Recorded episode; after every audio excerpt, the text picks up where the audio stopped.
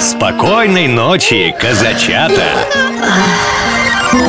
На Казак ФМ сказочное время. Сказка «Кот в сапогах». Часть первая. Было у мельника три сына, и оставил он им, умирая, всего только мельницу, осла и кота. Братья поделили между собой отцовское добро. Старшему досталась мельница, среднему осел, ну а уж младшему пришлось взять себе кота. Бедняга долго не мог утешиться, получив такую жалкую долю наследства. Стоит он и думает. Братья могут честно зарабатывать себе на хлеб. Ну, если будут держаться вместе. А что станется со мной после того, как я съем своего кота и сделаю из его э, шкурки муфту? Ну, прям хоть с голоду помирай. Кот слышал эти слова, но виду не подал, а сказал спокойно и рассудительно. Не печальтесь, хозяин, дайте-ка мне мешок, да закажите пару сапог, чтоб легче было бродить по кустарникам. И вы сами увидите, что вас не так уж и обидели, как это вам сейчас кажется. Хозяин кота и сам не знал, верить этому или нет, но хорошо помнил, на какие хитрости пускался кот, когда охотился на крыс да мышей, как ловко он прикидывался мертвым, то повиснув на задних лапах, то зарывшись чуть ли не с головой в муку. Кто его знает, а вдруг и в самом деле он чем-нибудь да поможет в беде. Едва только кот получил все, что ему было надобно, он живо опулся, молодецки притопнул, перекинул через плечо мешок и, придерживая его за шнурки передними лапами, зашагал в заповедный лес, где водилось множество кроликов. А в мешке у него были отруби и заячья капуста. Растянувшись на траве и притворившись мертвым, он стал поджидать, когда какой-нибудь неопытный кролик, еще не успевший испытать на собственной шкуре, как зол коварен свет, заберется в мешок, чтобы полакомиться припасенным для него угощением. Долго ждать ему не пришлось. Какой-то молоденький доверчивый простачок-кролик сразу же прыгнул к нему в мешок. Недолго думая, дядюшка кот затянул шнурки, и покончил с кроликом безо всякого милосердия. После этого, гордый своей добычей, он отправился прямо во дворец и просил приема у короля. Его ввели в королевские покои. Кот отвесил его величеству почтительный поклон и сказал «Государь, вот кролик из лесов маркиза де Караваса!» Такое имя он выдумал для своего хозяина. Мой господин приказал мне преподнести вам этот скромный подарок.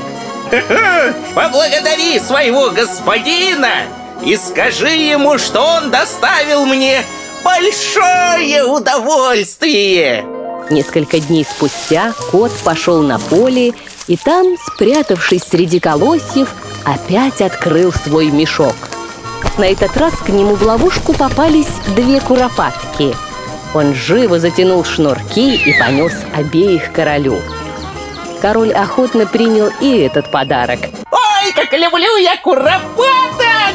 Эй, придворные, дайте коту на чай! Так прошло два или три месяца. Кот то и дело приносил королю дичь, будто бы убитую на охоте его хозяином, маркизом де Карабасом. И вот как-то раз узнал кот, что король вместе со своей дочкой, самой прекрасной принцессой на свете, собирается совершить прогулку в карете по берегу реки. Тогда он спросил своего хозяина. Согласны ли вы послушаться моего совета? В таком случае счастье у нас в руках. Все, что от вас требуется, это пойти купаться на реку, туда, куда я вам укажу. Остальное предоставьте мне. Маркиз де Карабас послушно исполнил все, что посоветовал ему кот, хоть и вовсе не догадывался, для чего это нужно. В то время как он купался, королевская карета выехала на берег реки. Кот со всех ног бросился и закричал, что было мочи. Сюда!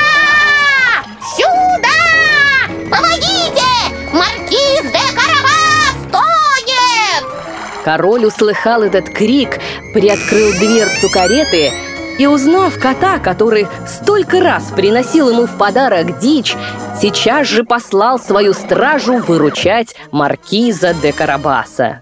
Пока бедного маркиза вытаскивали из воды, кот успел рассказать королю, что у господина во время купания воры украли все до нитки.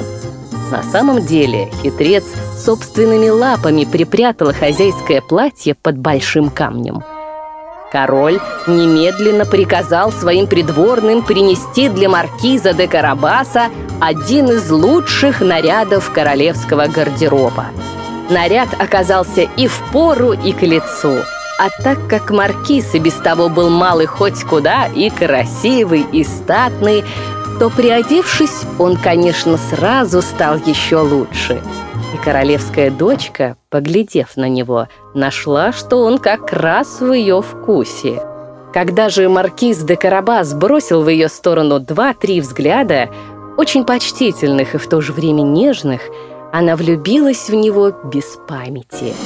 Отцу ее молодой маркиз тоже пришелся по сердцу. Король был с ним очень ласков и даже пригласил сесть в карету и принять участие в прогулке.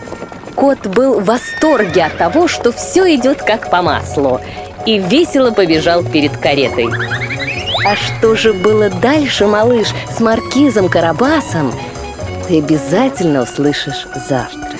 А пока что настало время волшебных снов доброй ночи.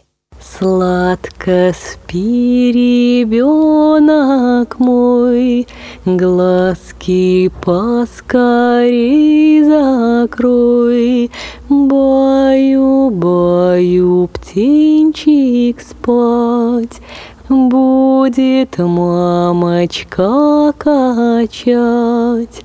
Ночь пришла, пора всем спать. Надо глазки закрывать. Задремал петушок, Спит и серенький каток. Вышла, вышла маменька, и закрыла ставеньку. Баю, баю, баю, бай, поскорее засыпай. Программу подготовили сказочные ведущие Алексей Орлов и Анастасия Нагайкина.